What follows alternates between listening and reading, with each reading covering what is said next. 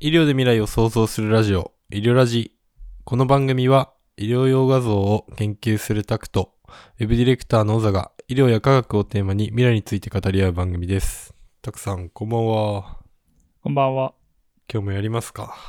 はい、お願いします。はい。最近、なんかあったそうね、ちょっとまあ、バタバタしていて、うん。な結構、仕事の方が特にバタバタしてきて、うん。これまでまあずっとね、コロナになってから在宅で仕事してたんだけど、ちょっとうんコワーキングスペースを借りようかなと思って、ああ。いろいろ、いえなんでや、なんかね、やっぱ家でのもうちょっと仕事の限界を感じ始めたというか、ああ。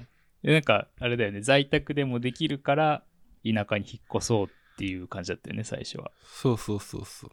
やっぱこう、マイペースに仕事はできるんだけど、うん。ちょもうちょっと集中してやる環境が欲しいなと最近思うようになってきて、ああ。ちょっともわうかるな、そう。なんで、家でこう、いくら集中する環境を作っても、うん。やっぱ誘惑が多いから、うん。ちょっともう、方向性を変えて、うん。まあ、家でもね、あの、なるべくその仕事ができやすい環境を、まあ、例えば、あの、ベッドルームとさ、仕事部屋を分けるとか、うんうんうんうんうんうん。机もこう、ね、あの、電動のさ、こう、可動、高さが調節できるやつを買ったり、うん。こういろいろトライはしてきて、まあまあ仕事はできるんだが、うんちょっとこのペースだとちょっともう追いつかないなみたいなうん。感じになってきちゃったんで、家の近所のコワーキングスペースをいくつか見学しに行って、うんうん。ちょっとその一つに6月から、あの、使うことに決めました。ああ。いやいい、いいよね。その、コワーキングスペースってさ、うん。多分他の人も使っているわけでしょうんうんうんでやっぱり他の人がいるとさ他の人が仕事している姿とかも見えたりするわけだよねうん。うん。全く見えないのかないや、見える見える。いやなんか個人的にはそういうなんていうのそういうプレプレッシャーが結構自分の中では重要で家でやってるとどうしてもね自分で自分を律することができないっていうかそうだね、そうだね。ついついだだらけちゃったりするからそう。他の人が仕事してる姿が見れるっていうのはいいよなと思ってそうそうそうそう。で、結構まあ、なんか最近地方もさ、その人をなるべく集めたいからさ、うん結構そのコワーキングスペースとかを、まあその各地方自治体がやってたりするわけよ。えー、あ自治体がやってんの自治体がやってることもあるええそうなんだ。し、し、まあその近所の盛り上げ役みたいな人がやってることもあるし、うん。で、そうそうそう。ただ、その、なんていうかな。結構資料作りが多いからさ、モニターとかが欲しいなと思ってて、うんうん大きいモニターつけて家ではやってるからさ、こううんうノんートパソコンだとこう、視線も下がるしさ、こう画面もちっちゃいから、なんかそこだけが懸念だったの、そのコワーキングスペースを借りるね。うん。うんうん。ただ、その見学しに行った一軒は、あの、リコーっていう会社わかるわかるわかる。あの会社がなんか運営してるコワーキングスペースでさ。うん。なんでその、オフィス機器が豊富なわけよ。コピー機とあか。あ、はいはいはいはい。なんかオフィスの導入とか多分支援してくれるような会社だよね、リコーとかって。あ、そうなのなんそうかそうそうコピー機の印象しかないけど。そうそうそう、コピー機とか、あともうそのオフィス全体のその導入サービスとかも多分あるとそ思ううんだよなんねだ。。そういうことやってんだ。そうそうそう。だからなんかモニターもあの借りれるわけよ。ほうほうほうほう。なんで、あ、いいなと思って。それいいね。そうそうそうそう。だから、そう、リコーさんのね、えコワーキングスペースを契約してうん。うん。きて。そうそうそう。まあ、ちょっと家から30分ぐらい、い電車とかで行かなきゃいけないんだけど、うん。まあ、それもちょっと気分転換でいいかなと思って。うん。それはあれ、席、席は決まってないのどことか。席はね、固定だと高くなるわけよ。はいはいはいはいはい。だから、フリーで、にして。うん。でもね、固定で借りてる人はいないって言ってたから、みんなフリーで使ってるみたい。結構金額が 2, 倍以上違ったから、うん。まあ、一旦フリーにしていて。ああ。いろいろね、でもね、機能があって、あの、本当に自分のレンタルオフィスみたいなのを借りれる、借りることもできるわけ。うん。あの、登記簿とかに使えるさ。うん。し、なんか電話の対応サービスみたいなのもあったり、ええあとまあ、あとレンタルロッカーとかもあったり、はい。結構いろいろ用途に合わせてね、そういうのができる。あ、そうなんだ。登記、うん登記もできんだね。登記もできるとこもあると思うよ。すごいね。え、そのリコ、今借りるところはそうじゃないよね。えー借りれると思う今か。登記もできると思う。あそそのスペースの中にそういう部屋もあるって感じ。そうそう、個別の部屋がある。あーあ、そうか。個別の部屋になると、そ。そうこに登記すればいいのか。そうそうそう。ただそれが埋まってるとできないから、多分まあそこは、そう、そこは今埋まってたと思うんだけど。ああ。へえ、そうなんだ。いや、なんかそうもう僕今その話を聞いてさ、うん。受験時代、受験勉強時代を思い出してたんだけどさ、うんうんうん。なんかその、すまあ2年ぐらい浪人してるんだけどさ、うん。いや、その、大学入る前にね。うん。で、1年目は全然ダメダメだったの。うん。ちゃんと勉強に集中できなくて。うん。うん。で、なんかこう、焦りが募るばっかりで全然集中できないっていう1年間だったんだけどさ。うん。 2年目に入るときにいろいろ変えたんだよね、そのうん。うん。作戦を。うん。で、一つの作戦は、その、勉強机を借りるっていうはいはいはいはい。作戦だったんだけど、うん。あれはなんで良かったんだったかななんかね、すごいよ、それが良かったっていう記憶はあって、うん。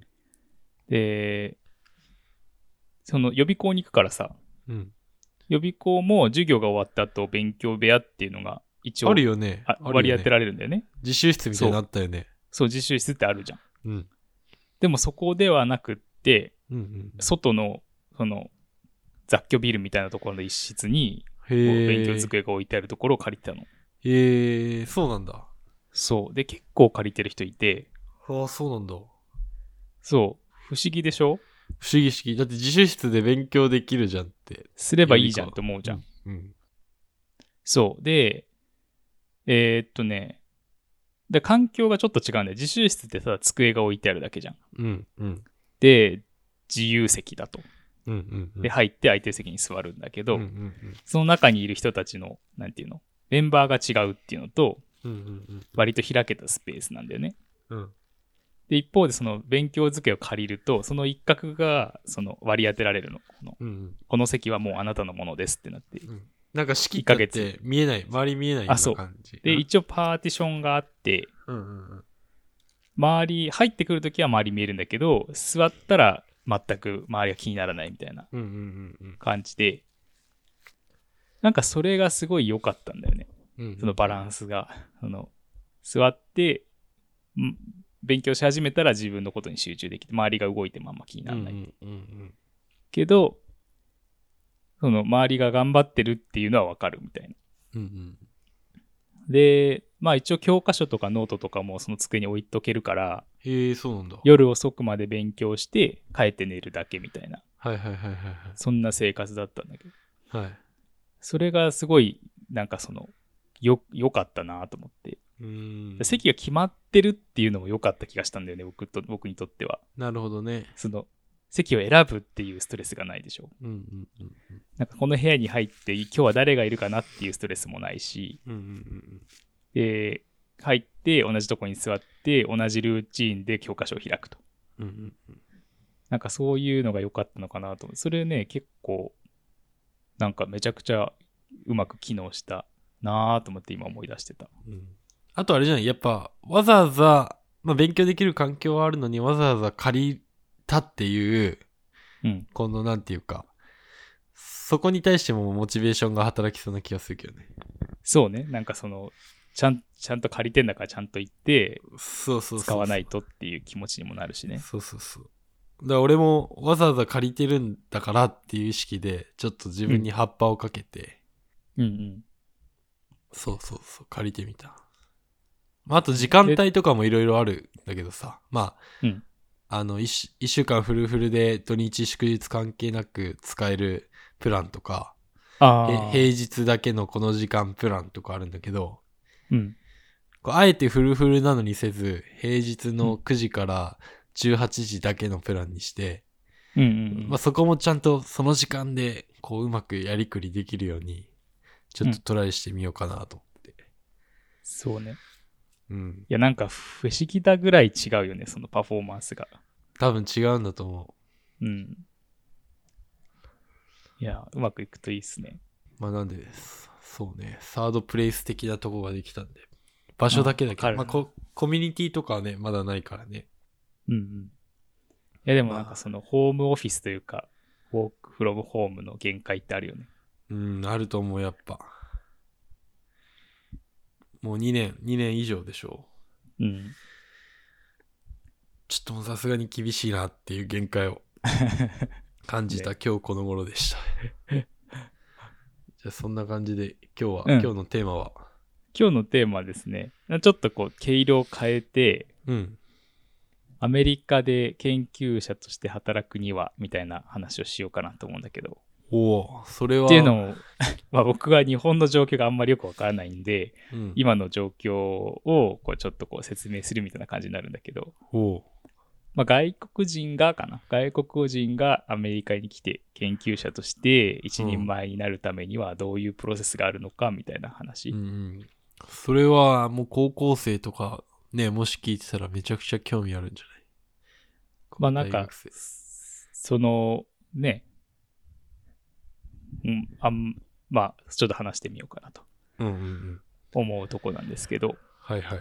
ほと発端としては何話そうかなと思っていろいろこう論文を調べてたのうんうんうんでそしたらなんかネイチャーかサイエンスかちょっと忘れたんだけどうん。うんあのか科学記事じゃない記事も載っててそのうんうんうんうん今の科学者事情みたいなうん記事が特集で組まれたりとかしてそういうサイエンストピックスの研究発表っていうカテゴリーとじゃないそうじゃないなんか科学者界隈のなんとかみたいなうん話小話みたいなのが載っててうんでそこにそのアメリカ今すごいインフレしてるでしょ物価うが、ん日本もしてるかな多分でそのインフレに給料がついていってなくて辛いみたいなうんうんうん話、うん、ちょっっと前はコロナでこう大変だみたいな話が多かったんだけどと、うん最近はインフレが大変だっていう話になっててうんでそれの記事だったんだよねであ確かにそう言われてみればそうだなと思ってうんまあなんていうか給料ってさ一応大学側があなたはいくらですよって決めるのうんうんうんで一人一人違って値段がうんうんうんでまあそれに納得して働いてんだけどうんインフレをさ年に4%以上、ね、インフレしちゃうとさそれに合わせて給料上げてくれないと困るじゃんうんで一応普段ね普段特にそのインフレしてるとかそういう状況じゃない場合はうん緩やかな物価上昇を見込んでうん大体年間数パーセントずつ上がっていくんだよね給う料んが、うんその物価上昇を見越してうんうんだから去年、えー、と7月で締め締めるんだけどうんうんその1年間を、うんなんか7月超えたらまた給料が何パーセントか上がるみたいなうん年,、年単位で上がるのが普通でうんで一応見越して何パーセントか載せるんだけどうんなんかそれでも追いつかないぐらい急激にインフレボーンとしててうんうん大変だっていう記事が載ってて、うんだからいろんな大学が他の、なんていうの、緊急でサポートするような、あの、お金を配ったりとか研究者にうんしてるっていう、そういう記事だったんだけど、うんなんかそもそもその、研究者の生活って、国によってももちろん違うんだけど、なんかこう、あんまり普段周りの、なんていうの普通、他の生活をしてる人からは見づらいとこなんじゃないかなと思って、確かにね。なんか、なんで生きていけるのみたいなさ、 うん。その、研究して、それでどうやって生きていくのみたいなうん。印象があるかなと思って、うん。まあちょっと話してみるんだけどさ。うん。だから研究者ってどういうイメージだと、イメージなの小沢にとっては。こういうイメージうん。まあでも、どっちかといえば、まあまあ、比較的裕福なイメージがあるかな。あ、そうなる。 うん、えそうなるのいや、もうなんか、お医者さんとか研究者とかはそういうイメージがあるかもしれない。ああ、そうなんだ。うん、イメージだけでま言うあ医者とと、研ね究者はちょっとま分あけようか、違う、違うけど、でも、一括りにしてるところはあるかもしれない。あ、そうなんだ。うん。か、ああ、なるほどね。うん。そうだあんでまり、うん。あんまりだからその、大学で研究してる人とお医者さんの区別をしてないかもね。あ、そうなのうん。てか、なかなかでも、研究者って周りにいないからさ。そうだよね。日本は特にそう研特に究してる人って出会わないよね。出会わない出会わない。うん。こっちでももしかしたらそうなのかもしれないんだけど、その界隈にいるから周りは研究者だらけだなっていう状況に今あるんだけどさ。うんうん。なんかその、まあまず、お金を持っているかどうかっていうことに関しては、いろいろあるのでちょっと置いておいて、うんうんでもまあ、雇用体系というか、うん。どういうふうに日々のこう暮らしを成り立たせるお金をもらうのかっていうのに、うん大きく分けると2つパターンがあるのかなと思ってて、うんうん。 1つは企業研究者って言って、ほうほうほうほなどっかの企業に所属して、う。うんうん。で、。その中の研究部門で仕事をする。うんうんうんやってることは研究活動なんだけど、うん。うん。でも給料はその企業が持つと。うんで、研究費用も企業が予算を組んで出す。うんうんだから企画書とかを提出したりとか、企業、それが、それが通ったらそのプロジェクトやってもいいとかさ。うん。うんに他の企業でも多分そういうことあると思うんだけど、うん。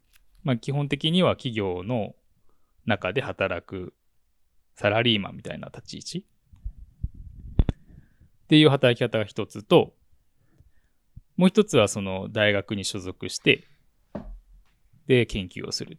うん。で、教育と研究ってすごいクリアに違うんだけど、日本ではどっちもやらなきゃいけないことが多いから、うん。一緒になりやすいと思うんだけどね。でも、こっちでは特にその、教育っていうのと研究っていうのはだいぶ分かれてて、うんうん場所によっては教教育教授というのと研究教授っていうのが別々にいたりとかするんだうよん。ね。なるほど。だからその教育教授のことはちょっと置いといて、研究教授の話なんだけど、だかうんうんらそもそもその、大学に入ってて、うん。うん。で、えーそこで研究活動するんだけど、うん。大学側からその定期的にその給料が支払われるわけではないんだよね。あ、そうなんだ。大学を通して入ってくるんだけど、うんうん。でも大学が、じゃああなたは1年間これですよっていうふうに言ったとして、それは大学が決めるんだけど、うん。でもお金を取ってくるのは自分なんだよね。うーん。だから大学側はあくてあくまでこう受け皿というか、はいはいはいはい。その給料を給料とあと研究費をこうその研究者が集めてきた分を一回プールしてうん。それをその本人の申請通りに分けこう下ろしたりとかうんうんそのやり取りをするっていうそういう期間になっててうん。うんうんうんだからそのい自分の給料決まってるけどちゃんとお金取ってこないとうん。給料下がったりとか、うんそこ。のそこにいられなくなったりとかする可能性もあるんでね。うんうんうんうん何それがその結構他の国とは違ってアメリカの場合他にもそういう似たようなシステムの国もあると思うんだけど、うんドイツとか日本とかはどっちかというと大学はちゃんとこう、お金を、給料払って、うん。で、たとえまあ研究費が取れなかったとしても、一応教員としてのこうポジションがあるみたいなうん。感じなんだけど、うん。アメリカはなんていうか、その、申請する申請書うん。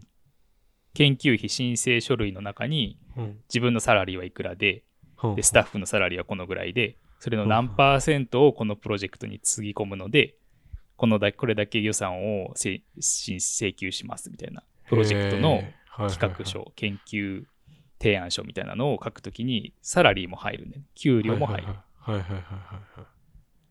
らそれで何パーセントずつとか、その20%ずつとか集めてきて100%になるようにしなきゃいけないんだよね。ほうほうほうほうほうほう。へえ。そう。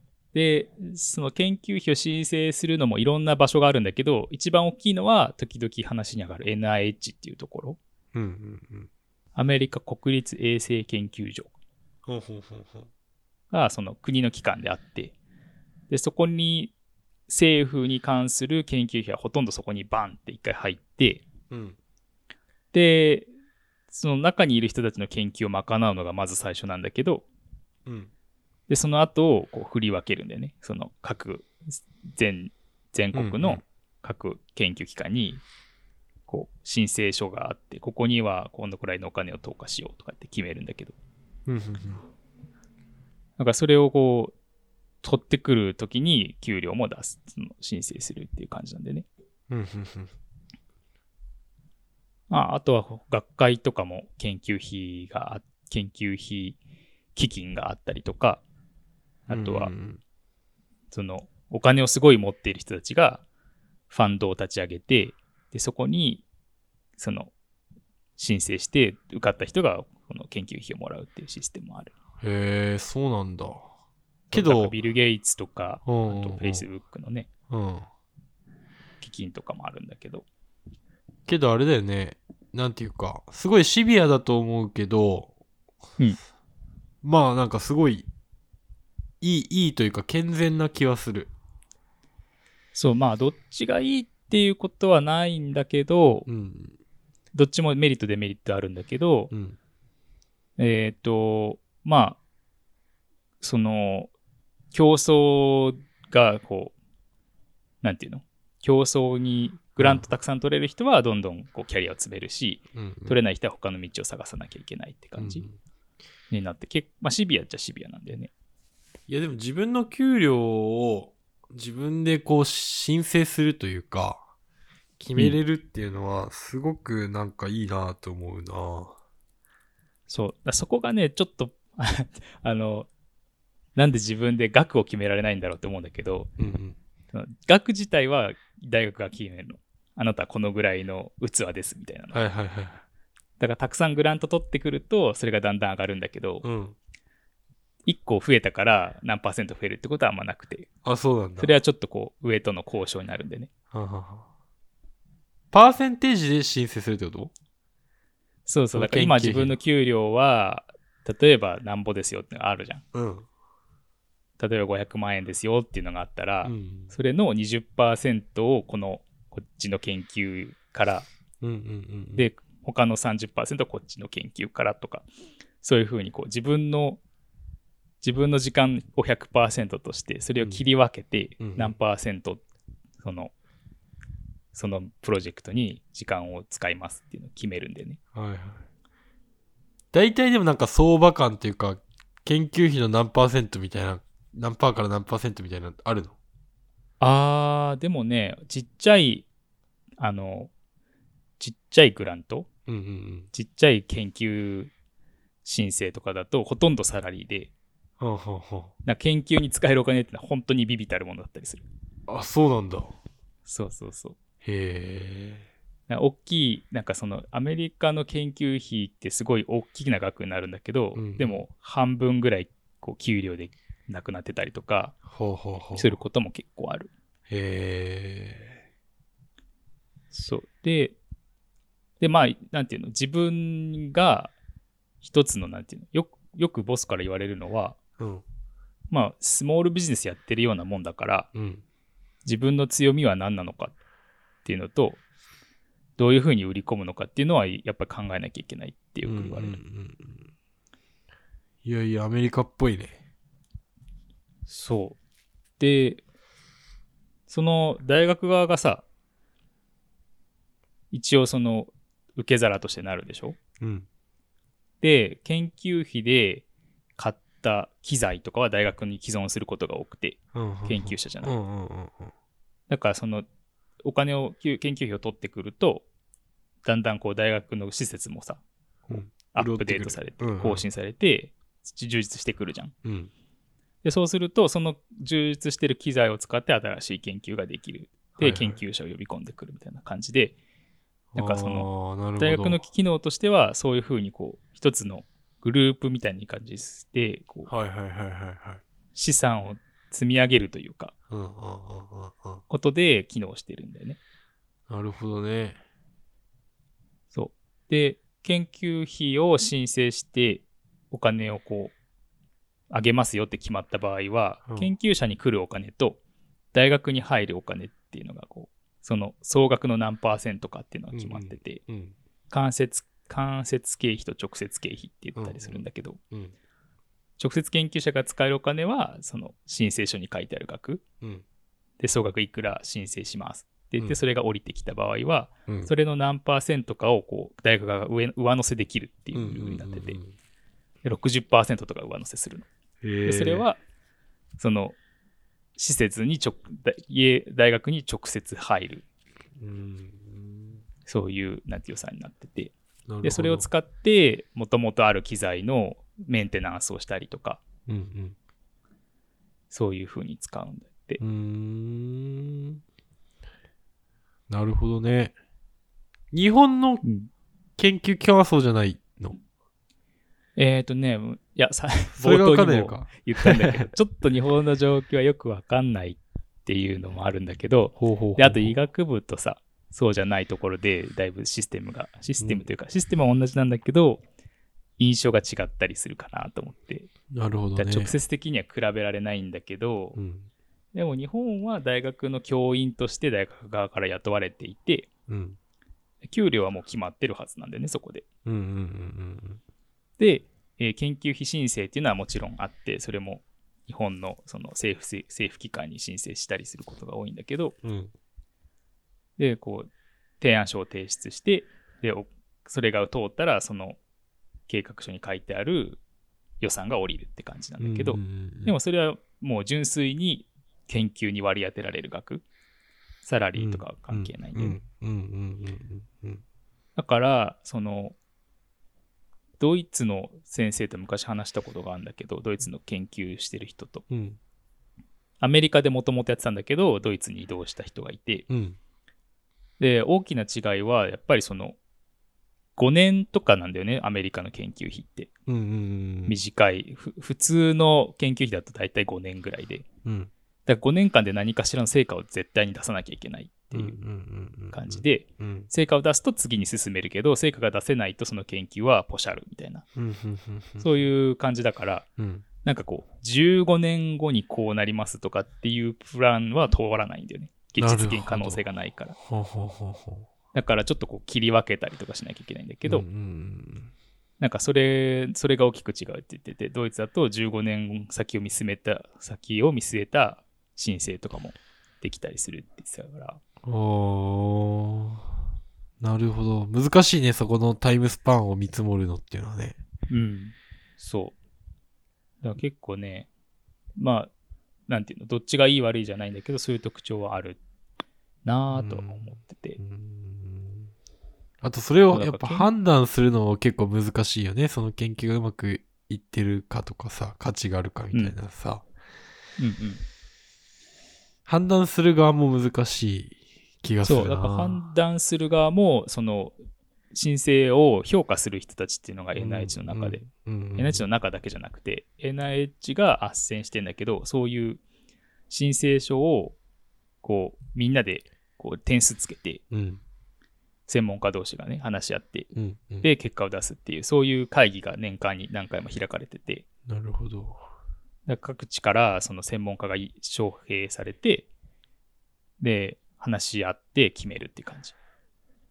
その、評価の、何、ポイントとかさ、うんうんうんこう、こういう風に出せば、ポイントつく、通りやすいみたいなの、知識あると共有されたりするのあるあるある。あ一るんだ応もう決まってて、はいはいはいポイントなん、どれとどれとどれとどれとどれで何うん点数をつけて、うんそれの一番良かったやつからこう、払われていくっていうのがあって、うん。は一番は、やっぱりこう、何が新しいのかだよね。いはいはいはい。新しいことは何か、それが社会にどう、こう、新しいものを使ってあ何が貢献できるのかっていうところが一番で。うんうんうん。で、もう一つ、すごく大事なのは、実現可能性はいはいはい。っていうんだけど、いや、アイデアはいいけど、お前ちゃんとできるのっていうところが結構シビアに見られて、あなんかその、アイディアを実現させるだけの施設がちゃんとあるかどうかとか、あ、なるほどね。これまでそういう論文出してるかどうかとか、その身の丈に合った申請じゃないといけないっうーん。ていう、そのバランスが結構難しくて、なんか突拍子もない絵空事を言うことは簡単なんだけど、うん。それが自分でできないと申請は降りないんだよね。うん。でも最初、特にキャリアの最初の頃なんてさ、できること限られてるから、うん。こういうことやりたいですって言っても、いや、それ何の新しみもないよね、みたいな感じになったりするっていう。はいはいはいはい。なるほどね。そう。結構ね、その、そこがシビアだったりする。うーん。でも点数はクリアに出て、その、なんで、どこが何点で、どこがなな減点対象だったかとか、全部このフィードバックが来るから、うん。その、その申請書をちょっと書き直して、次のサイクルで出すとか、そういうこともある。そう。だから、その、論文を書くっていうのは結構大事で、うん。まあ、当然っちゃ当然なんだけど、うん。ちゃんとお金をもらって研究をしました。で、こういう成果が出ましたっていうのを世に発表するために、その論文っていうのが大事なんでね。うん。で、それがあると、あ、じゃああなたはこれをやったから次これもできそうですねっていうのを認めてもらえるっていう感じで。はいはいはいはい。だから入り口が、こう、グラントを取る申請書を書くっていうのが入り口で。うん。で、出口は論文で仕上げるみたいな感じ。うん。うんで、それが何回もこう、回っていくと、だんだんこう、信頼が蓄積されていって、一流の研究者になれるって感じ。なるほどね。その、だから書くことがすごい多いの。 その研究っていうと、ピペットをこうやってったりとかさ、こう、グラスコを振ってるみたいなイメージがあるかもしれないんだけど、その、出世すればするほど、ほとんど書いてるみたいななるほど。人もその結構多くて。研究する人と論文書く人は分かれたりしないのその論文をだけアウトソーシングするとかさ、プロフェッショナルに任せるみたいなあーあ、サそうーいうビスサもーあビるス。もあるんだけどね。なるほど。です。それをチームでやってる人たちもいる。あの、サイエンスライターとかを雇って、うんうん。こういう結果、こういう結果出たから、とりあえず下書き書いて、で、それを直すみたいな。なるほど、なるほど。まあ、いることはいるんそうだいうシスね、やっぱり。システマチックにやってるグループもあるし、うん。研究者個人が頑張れっていうとこもある。うん、うん、まあ、僕としてはね、やっぱり、母国語じゃないからさ、うん。うん、うん。サイエンスライターとかいた方が、スピードは速くなるだろうなって常々思うんだけど、なるほどね。うん。まあでもそれも戦略の一つだと思うんだよね。力にはなりそうだよね、なんかそういう。いや、めちゃくちゃ助かるよ、そんなの。1行書くのに3時間悩まなくていいんだ もん。時間かけすぎだって話だけど。なるほどね。そう。だから、その、なんていうの研究者になった時に楽しいと思うポイントが人によって違うと思うんだけどさ、うん。手を動かすのが楽しいっていう人は、うん。むしろその、あんまりこう、なんていうのグラント書いて論文書いてみたいなサイクルに陥りたくないっていう人も結構いて。はいはいはいはい。 だってこう、自分で手を動かして実験をしているのが楽しいんだから、うんうんうんうんだから論文書くよりもそっちの方が楽しいっていう人たちがいて、うん。うん。でそういう人たちは、逆にその、そのグラントとかを申請した人の下で、まあ、チームの一員としてなるほどね。働くっていう、その手段を取ることもできて、だから、最初に、一番最初に言ったさ、企業研究者っていう枠組みみがあるよって話をしたじゃん。。うんでそれを大学の中でやることもできて、うんうん。なんかボスがいて、その下で、このボスの言った、そのボスの提案提案した、グラント研究費の内容に従って研究をするみたいな、あうんうん実験をするみたいな。うんうんうんうんなんかその、最初からさ、その、キャリアが積めないから、一番最初はそこから入ったりするんでね、その、はいはいはいはい。ボスがいて、その下でこう働きながら、知見を貯めていくというか、経験を積んでいくってういんうう、んうんうん。そういうそのプロセスがあるかなってうんう感んじ。うんうんうんなるほど。興味深い世界ですね。 まあなんか、なんていうか、そういう世界に住んでるなって、自分が最近なんていうの、いろんなさ、働き方をさ、見ていくとさ、いろんんな働き方がある中で、研究者っていうのは割と面白い働き方なんだなと思ってうん、特にそのグラント申請するとかってなると、まあお金をどっかから取ってこなきゃいけないからさうん、うんうんまあ企業にその企画書を提出することもあれば、政府に企画書を提出することもあれば、うんうん学会に企画書を提出することもあるんだけど、うんうんそれでこの企画書を気に入ってもらえたらお金がもらえると。うんうんうんで、それでその中で自分たちのこう研究活動をして、で、成果を報告するみたいな感じで。うんうんうんうんまあ確かに、スモールビジネスって言われたら、まあそういう考え方もあるなって最近思うんだよね。うんいやなんかどうなる日本もなんかそういう風になっていくのかな研究だけじゃなくてさまあ一会社員としてもさ、うんまあ、自分がどれぐらい年間売り上げを上げてそのうち何パーセントを給料としてもらってるのかって多分あんまり多くの人は意識してないと思うんだよね。うんうんしまあ、日本はねもともと年功序列でね終身雇用っていう制度がありきの給料体系がそもそもあって今はもうだいぶねあの変わってきてるところもあると思うんだうん。けねど、、終身雇用できませんって、この間言ってたよね、確かうん。